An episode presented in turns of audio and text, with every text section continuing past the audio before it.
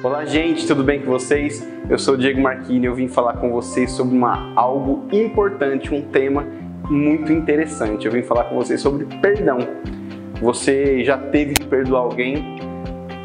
Isso eu não consigo saber, mas uma coisa eu sei: você já foi perdoado por alguém.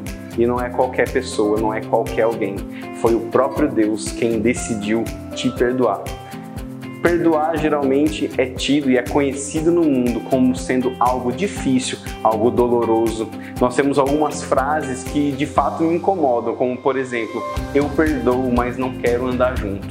Agora raciocine comigo, se o próprio Deus conseguiu olhar para nós e se colocou disposto a nos perdoar e andar conosco, temos nós o direito de perdoar e não querer andar ou de não perdoar eu acho interessante um dos textos mais famosos do cristianismo, que é o texto que começa em Mateus 6,9, lá no versículo 12 vai dizer: Perdoa as nossas dívidas ou os nossos pecados, assim como temos perdoado os nossos devedores, ou aquele que nos tem ofendido, em uma outra versão. E não nos deixes cair em tentação Muitas vezes pensamos que a tentação é simplesmente cobiça sexual, dinheiro e outras coisas, mas se você perceber, ela está mais ligada ao versículo anterior do que ao ponto e vírgula que o separa do outro assunto. Então existe uma tentação latente que é de nos sentirmos ofendidos, nos sentirmos ressentidos. E o fato é que só nós temos o poder de nos sentir ofendido.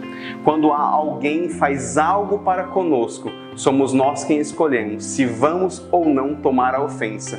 E se tomarmos a ofensa, somos nós quem vamos decidir se vamos perdoar sim ou não, ou até o tempo que vamos demorar para que este perdão perdure ou para que este perdão eh, aconteça dentro de nós. Às vezes pode ser dias, às vezes pode ser meses, às vezes pode ser anos. Existem de fato pessoas que não conversam com outros há anos por coisas tão pequenas. Diego, por que tão pequena? Você não sabe o que essa pessoa me fez. Irmão, aquilo que você tinha feito era capaz de te mandar para o inferno para toda a eternidade. Eu tenho certeza de que o que essa outra pessoa fez para você não é tão grave assim. E se Deus resolveu lhe perdoar, o próprio Deus pede: perdoe, assim como eu perdoei. Então não tenha ressentimento de ninguém, se esforce para ter uma boa consciência, uma boa relação para com todos. Que você possa chegar no final desse dia e ao fazer um balanço de, de, de como está o seu relacionamento com outras pessoas, você não tenha ninguém entre você e Deus. Um beijo e até mais.